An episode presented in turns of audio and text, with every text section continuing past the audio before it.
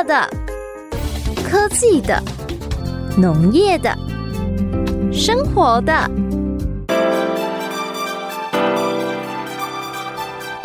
欢迎收听《快乐农播课》。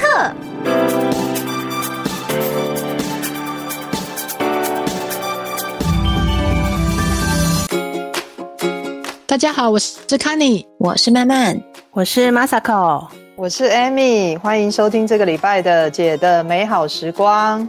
哦，这个礼拜真的太热了啦，这已经好热的，是啊，四十度哎，很恐怖哎，这真的太热太热了，真的热到吼，手摇杯店真的生意好到爆炸，哦，一定要的哦，大排长龙，对啊，真的大排长龙。哎、欸，我们云林啊，虎尾，嗯、我住虎尾嘛，嗯、我们有个台湾之光，对你知道虎尾啊，小小的镇啊，嗯、我们这也是一个镇而已，没有、嗯、没有很大，你猜猜看，我们的手摇杯店有几间？手摇杯三四十间就很多了吧？对啊，大概二三十间，最多到五十间就已经很吓人了。我跟你讲，大概哈，我想。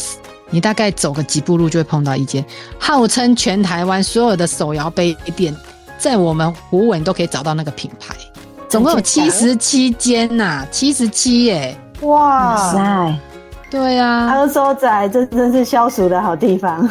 对对对，这个地方不知道为什么手摇杯店很多，可是我跟你讲，不管它几间呐，七十七间，我每次点啊，还是一味而已，就是冬瓜柠檬。超好喝的，果然是老饕。冬瓜很甜嘛，对啊，它可是冬瓜香味，冬瓜那个香气我真的很喜欢。可是有时候嫌它又太甜，加柠檬哦，真的是绝配。嗯，真的，对，那我跟你，我跟你差不多。可是我我是点冬瓜清茶，哦，好香哦，那个有茶香，然后又带点那个甜味，就是那个冬瓜的甜味。超棒，对啊，真的。青，你说那个什么冬瓜跟青青草茶，冬瓜清茶，你在柏林鬼，你不懂啊。我其实到现在哈，我喝清茶，我喝那么多哈，我还是不知道清茶是什么。我们来问一下曼曼那个茶专家。哦，那个其实冬瓜清一般在在讲冬瓜清是。冬瓜茶加我们一般茶饮料讲的那个清茶，不是加青草茶。哎、那个清茶就是我们那个乌龙茶的那种清茶啦。哦，吓死我！我想说冬瓜加青草茶怎么会好喝？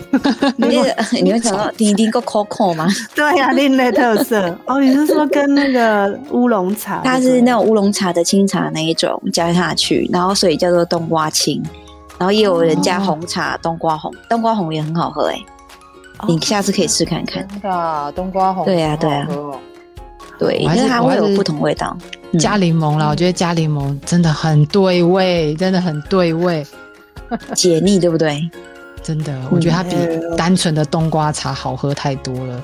哦，每次都必点，而且最近太热了，我是很不想要喝手摇杯的人，因为那会胖，真的没办法。那手摇杯店在湖尾，我跟你讲。你你你经过了这一家，你经过了第一家，还有第二家，第二家还有第三家，就一直在这样。对，就你很难，你很难超过七十七家都不下手。要一直是经典的。对啊，我喝我喝我喝冬瓜清茶是给是是觉得有一个，我算是有一个点啊，因为我觉得冬瓜茶好像很天然啊，真的是这样吗？慢慢，嗯哼，冬瓜茶是真的很天然吗？一般来说，应该是都很天然。可是我你在讲这个，我突然想到，之前有一个新闻，嗯、就是冬瓜茶，然后它被查获，就里面有比较不好的新闻。你还记不记得小时候那个便当不是都会有附一包那个像那个铝箔包的那种，是银色的，银色银色，对对对对，然后对，然后对对哦，超好喝的，那个吸管一定要插下去，然后才可以这样吸，有没有？然后软软的那种铝箔包，那如果你吸管没拿，拍水那包就没有办法喝了那种。对对对，而且而且那个吸管插要有要有技巧，不然你插出来挤出一堆东西。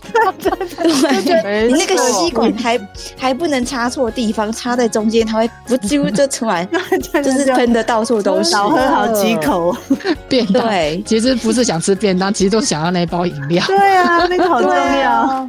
哎，小时候所以那个都，嗯，小时候吃那个都觉得超期待。你不觉得你有喝过吧？不见了。有有有喝过，有喝过。我年纪够大啊，有有。啊，后来后来后来为什么不见了？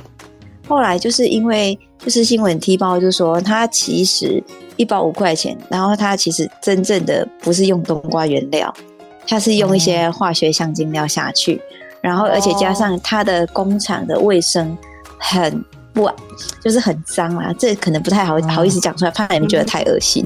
嗯，对。对，就很脏，然后就被难怪就被停掉了。难怪很久很久很久，你不讲都忘记童年有这个回忆啊，真的小时候的回忆耶。哎，就想看看，我们自己都喝了多少包了。哎呀，天哪！但是也有也有，但是也有蛮多是那种冬瓜是呃，它是用原料做的，而且现在应该很多有那种专门卖只卖冬瓜茶的店，像台南那边有好多，我之前去也很爱去买。他们就是直接冬瓜，然后一整颗很烤的那种。哦，哎哎，那讲到这个啊，你知道我们住乡下的好处，然后我又是好人缘，有没有？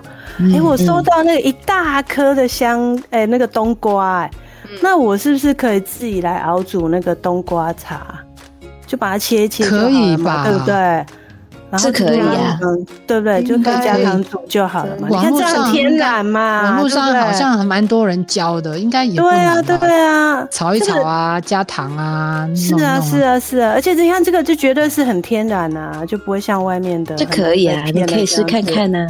哦，你可以试试看哦。反正又刚好到那个什么暑假到了，可以杀时间啊，对不对？叫小鬼都过来这样刨一下那个大颗的冬瓜这样子。哦，拜托我跟你讲，那个很多你都没有看到那些有的比较诚实的网友就说，一猪骨也包，结果最后出来只有甜味都没有香味哎，所以你就知道为什么去台南大家都会去买那个那个特殊的冬瓜块，人家那个真的自己煮很厉害。我们我们自己厨我们自己厨房煮的，真的那个香味没有哈，所以不是给它切切，然后加糖下去煮就好了。我还很高兴，我想说我收到好多那个冬瓜，哎，这下有有销路了。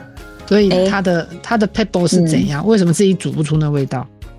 其实你也是可以煮看看啊，反正也是一样，就是冬瓜嘛，然后加糖。但是人家会好吃的原因是。第一，它是大锅在炒；第二，它有它的糖，嗯、然后你在还要去炒那个焦糖的那个香气。那每一个、嗯、就是说，每一个饮料店他们的手法不一样，所以其实就像那个有点有点类似像那个剉冰店，不是它的黑糖水，嗯、都会强调手工炒制。哦，对。然后相对它的在做冬瓜茶，它就是在手工去做炒制的那个点，它那个嗯，就是它的秘诀。那所以每一家有时候你会去买，像说哎奇怪，价格都差不多的冬瓜，冬瓜冬瓜砖有没有？可是你回去煮那个味道都不一样，差别很大。好像是哦，嗯，哦，量大有差啦，东西一起煮，真的味味道风味不同。而且 Masako 拜托一下好不好？冬瓜冬瓜茶砖一个也不过多少钱，几十块钱，五十块有找啊，铜板价有找。去买一个比较，不然我跟你讲，瓦斯费都不够你煮，煮出那个味道。哦，我就想说，我收到一大一大条啊，那你吃不完啊，对不对？哎，吃不完。对啊，你哎，你知道为什么它叫冬瓜？它夏天它是现在的盛产的瓜，应该叫夏瓜，对不对？可是你知道为什么它叫冬瓜？顾名思义，你可以把这颗瓜给它摆摆在你家的那个墙角，找一个通通风阴凉处，它可以摆到冬天。真假？嗯，真假我呢，我去年我就摆了一颗到冬天，真的，我婆婆种的。然后因为我不敢把它切了，因为你知道冬瓜那么大大颗，切了我不知道吃到什么，我就这样子犹豫犹豫犹豫，我就这样从夏天给它犹豫到冬天，它我都没有切它，哎，它好好，完全没问题，完全没问题，没有没有问题哦。然后它表面有一层白色的粉，那个就是在保护它，保护它，然后可以让你耐储存。其实也有人说，它那个白色的那个果粉，其实很像冬天的冰霜啊，所以也也有这样子说，它像呃，给它一个名字叫冬瓜。可是其实它呃，它是真的可以耐储存的一个瓜类。你哈，人家如果送给你啊，你要么就分一分，分四块，我们一个人去你家拿拿走这样子，不然你就整个给它留到冬天。你可以试试看，真的哦，它它就是冬，你就知道为什么它叫冬瓜了。哦，好酷哦！当然我要留到冬天了，那你想，我有实验精神。对对，留留看。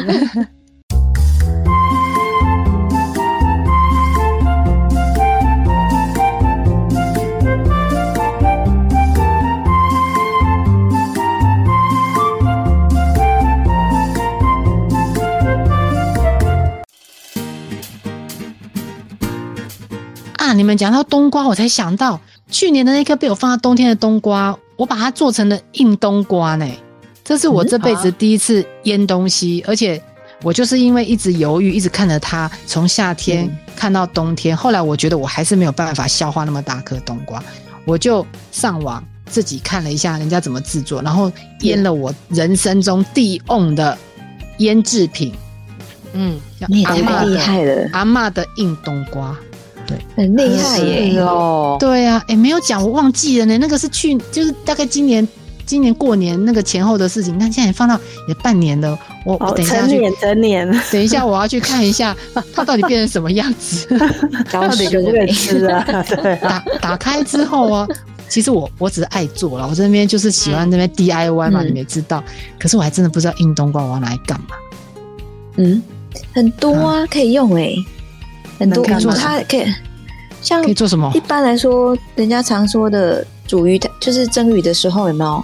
你是放个硬冬瓜上去嘛？嗯、那或者是说你要就是在 key 要吃、嗯、吃粥的时候，可以稍微当一个那种腌制小菜的，然后也可以、哦、啊。上次我不是有寄那个笋子给你？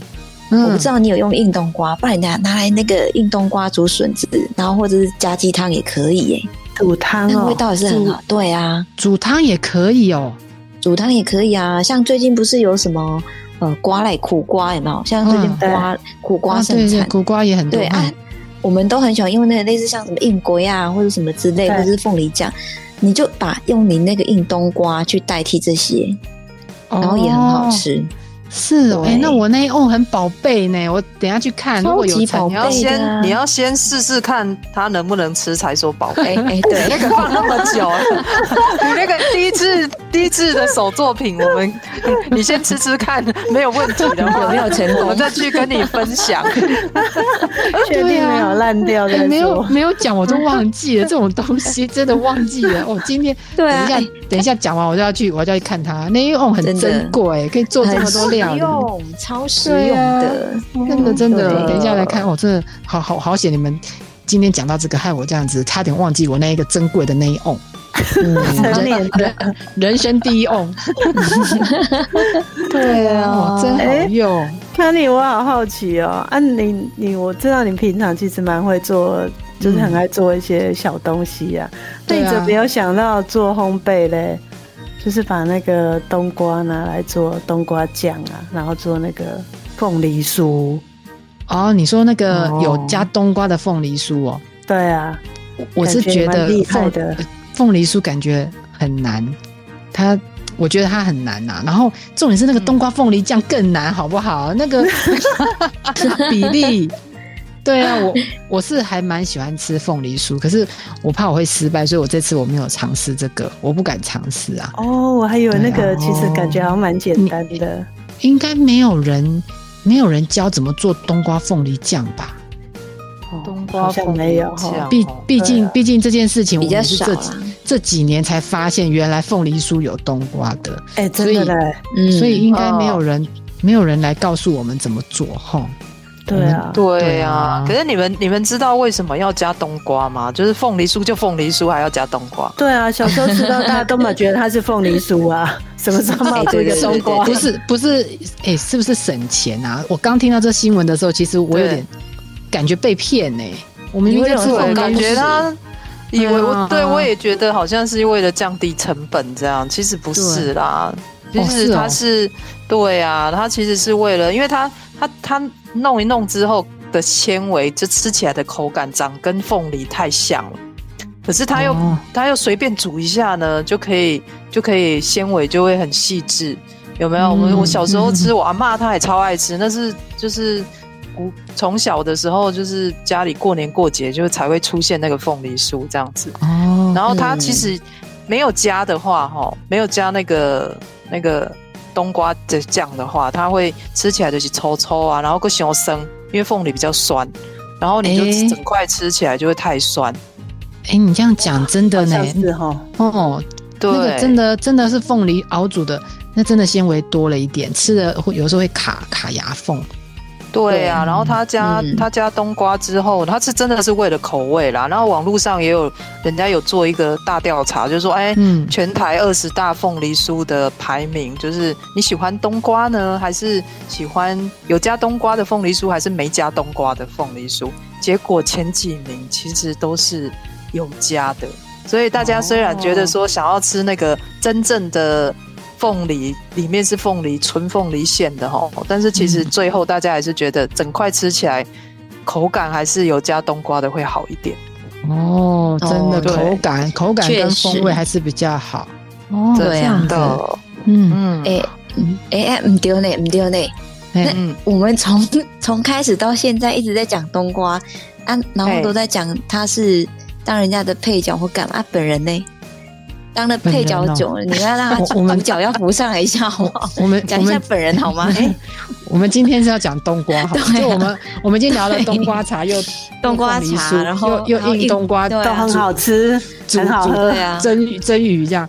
冬瓜本人哦，对啊，其实也不是我们不想讲他本人，对，因为他本人太无趣了，你知道吗？我们我们这么有趣的节目，谁选这个？这个东西，冬瓜这个题目无趣哎，真的不晓得怎么给他聊聊到有趣，你知道吗？其实我找很多资料，真的觉得冬瓜真的是存在感很低呢。嗯、它就是 加起来不塞比乌吧，就是、嗯、就是对啊。可是他又能变身成那么好喝的冬瓜茶，你刚才说永永远就是排行榜上就是大家会选的饮料，嗯，对啊，所以我就觉得它很妙。真的是你你你知道这个人这个冬瓜本人有多低调吗？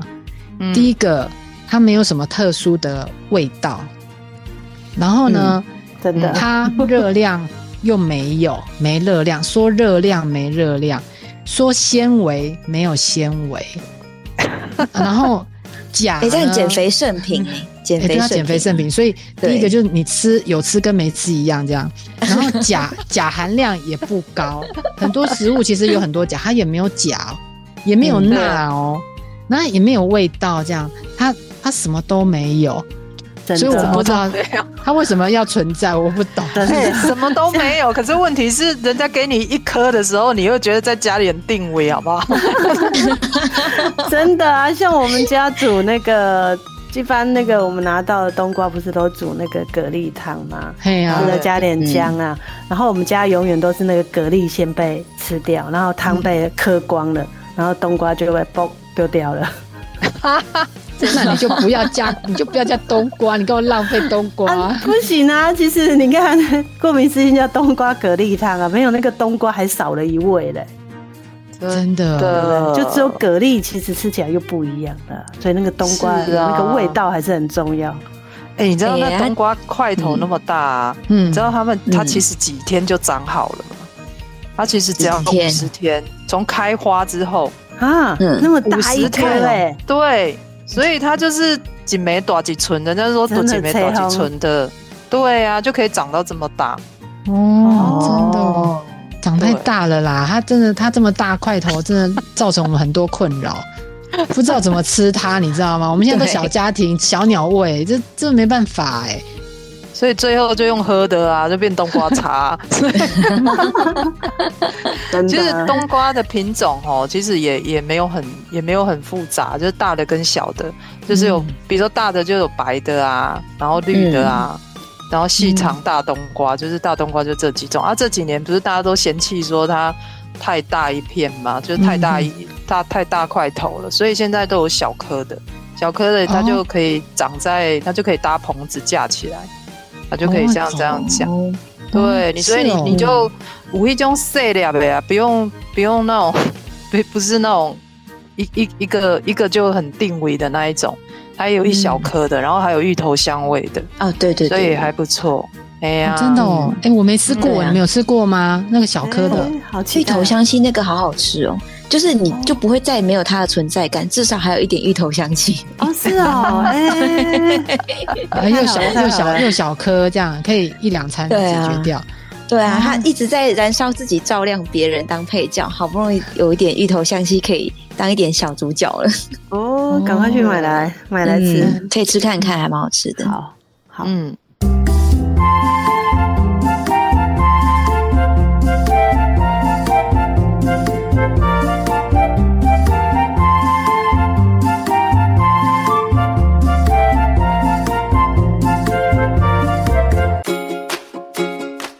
刚刚卡尼讲说冬瓜是低调的食物啊，可是我觉得它真的太神奇了。你看它跟蛤蜊在一起就可以煮煮成蛤蜊汤，然后就变都很有蛤蜊的味道这样。然后它跟 对啊，然后它跟砂糖炒一炒，它变冬瓜茶，我又独一无二的味道。对啊，然后又来一个，它居然还能够变成凤梨酥呢，就好对，完全完全完全不说你都忘记它本人这本身的味道是什么。真的，对对，而且这些东西没有冬瓜，嗯、我跟你讲，味道都成就不了。对，你那个砂糖，你自己这边炒、嗯、炒半天，我跟你讲，没有那个冬瓜，它就是没有那个香气。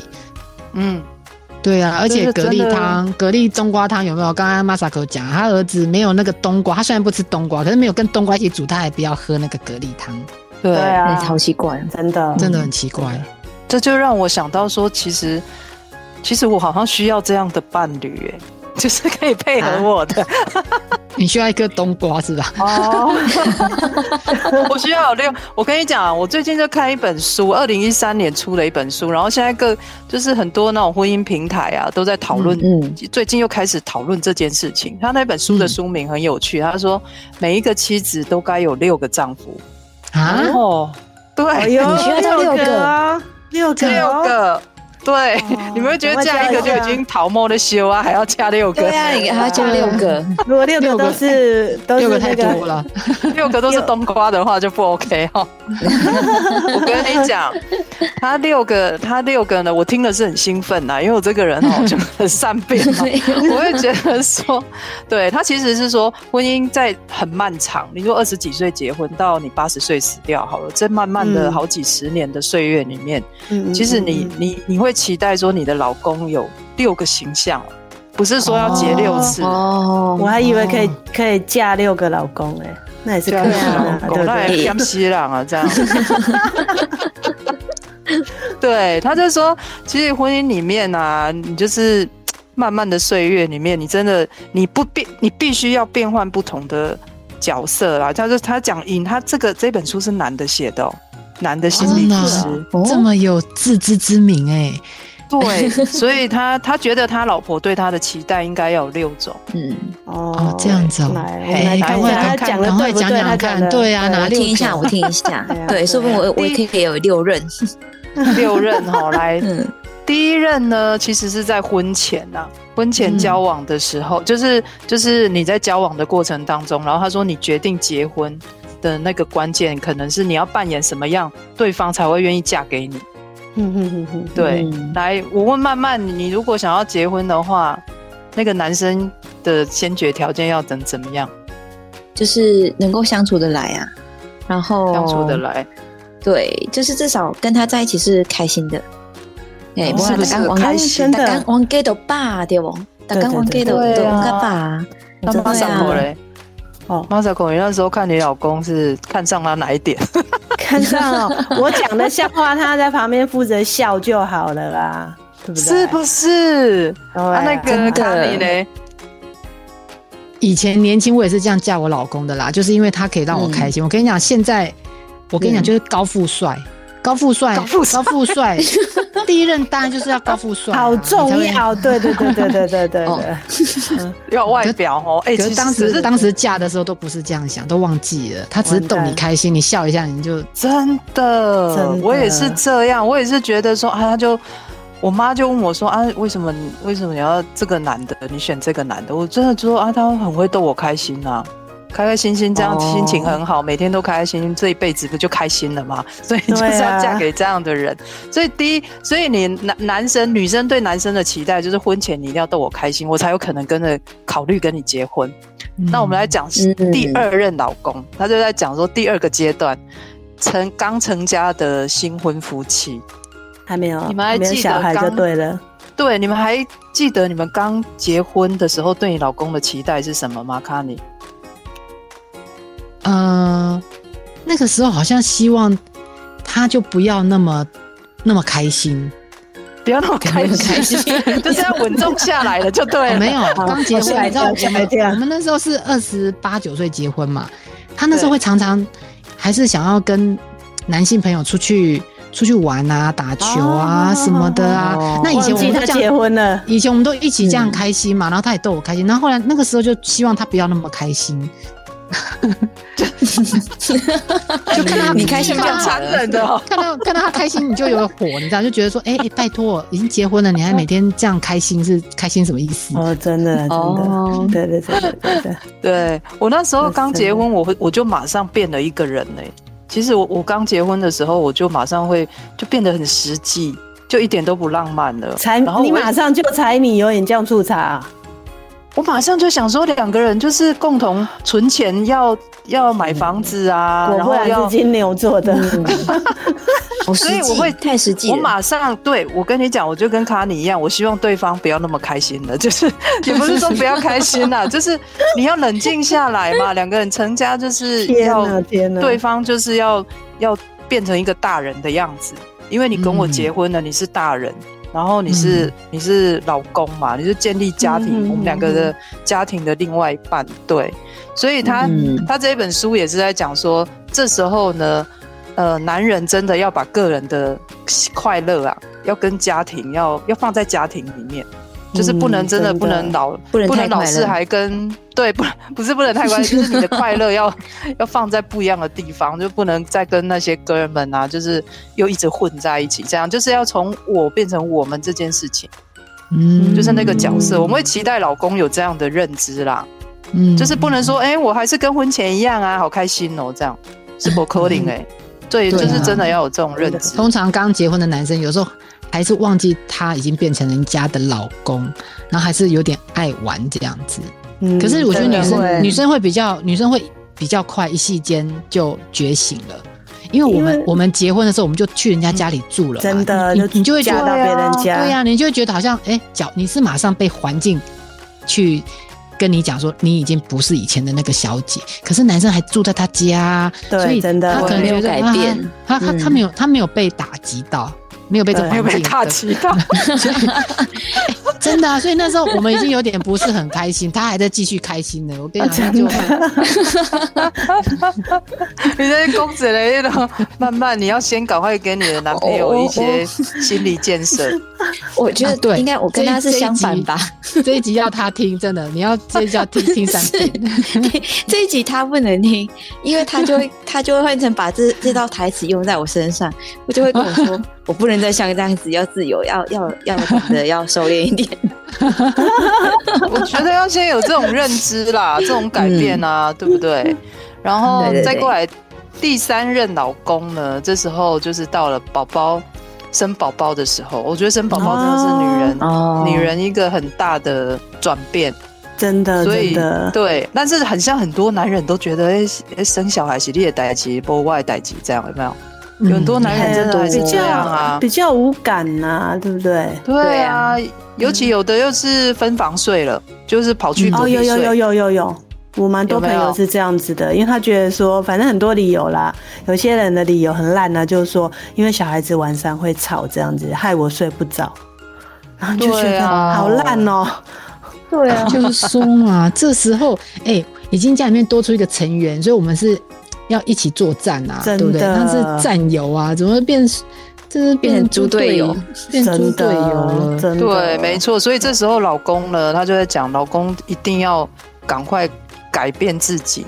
你的，你平常在那边打电动的时间呐、啊，还是出去打垒球的时间，你要学会帮宝宝换尿布，然后还要陪小朋友一起看卡通。然然后还要跟老婆不厌其烦的帮他比较各种挤奶器的好处，这是 你这样这样，你老婆就会很爱你，就会觉得啊，这老公真是嫁对人了，就是嫁的这个老公真棒。可是如果一直还维持这样，就还是维持没有小孩之前的的那个自由的样子，这样就真的会很容易出问题。他说这个是第一个会。人生里面会第一个想要离婚的关卡就在这里，所以要很小心。完完全可以，完全可以理解。嗯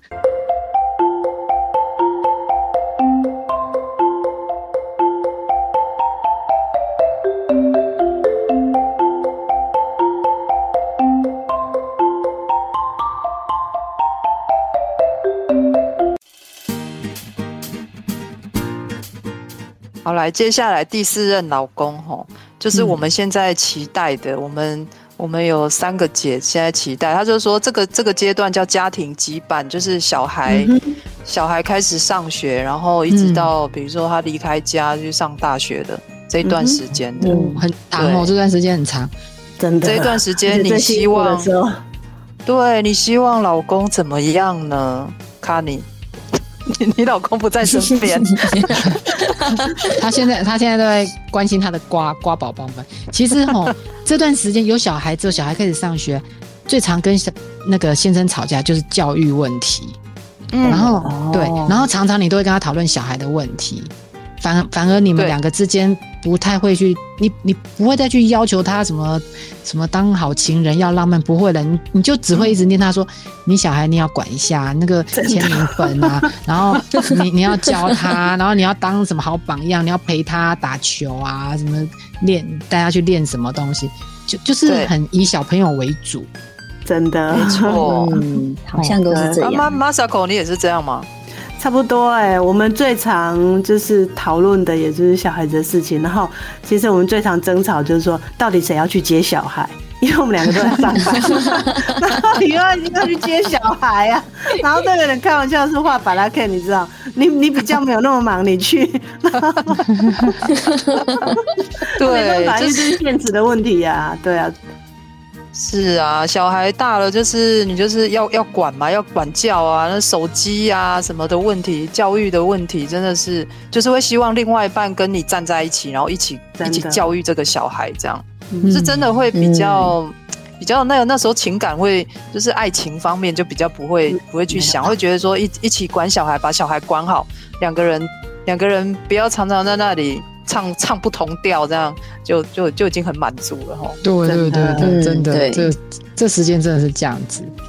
好，然后再过来呢，我们过几年也会遇到，就是空巢期。她第五任丈夫就是空巢，在空巢期的时候，你会期待老公做哪些事情呢？她其实这一段这一段她讲的琢磨比较多。她说，其实这一段时间是很多人离婚。真的会离婚，刚刚想说要仔细听，因为这个地地方真的很容易就对啊，决定不要再玩了。嗯，对，我们呢先来想想看，为什么那时候会容易离婚？他讲到说哈，因为小朋友离家了，比如说去念大学了，然后这时候呢，你就会突然发现，你工作其实也告也也也有一定成就了啦，然后可能也存了一点钱了，然后可能这时候比较轻松了这样子，然后你就会忽然发现说。看来看去说哈，我辛苦了大半辈子，结果我人生就就就剩下这个人陪我。其实有些人会，这个人你你又会开始有点回到对，就有点恐怖哦。然后你就会又回到结婚前的那个状态，就想说我我跟这个人真的有办法走一辈子吗？你就会开始考虑，只是想说，我我已经忍受他这么久，还要再忍受我的下半辈子吗？你开始有时间思考了，因为不然小孩那边吵啊，你每天接送小孩，其实你没有时间，没有时间去想，真的想说这个人到底适不适合我？你知道吗？有人帮你带小孩你就很开心了，重心都在小孩身上，突然没有重心，对，然后。对，然后你又又有点钱，好像可以去实现自己的梦想，然后你就会开始想，我的梦想到底是什么？是，对。然后这个人是好战友吗？这个人真的可以跟我一起完成梦想吗？然后你生命的意义在哪里？这样子，对。所以，呃，有的人就是这种问题思考太多，然后又不太会沟通的时候，因为之前都没有在沟通嘛，都顾小孩，嗯、都骂小孩而已，所以所以共同敌人。对，这时候夫妻两个就常常要重新学会跟对方沟通。啊，如果没有学会的话，你就会渐行渐远，然后最后就觉得说啊，其实这个人就误会一场，就不要跟，就会觉得是，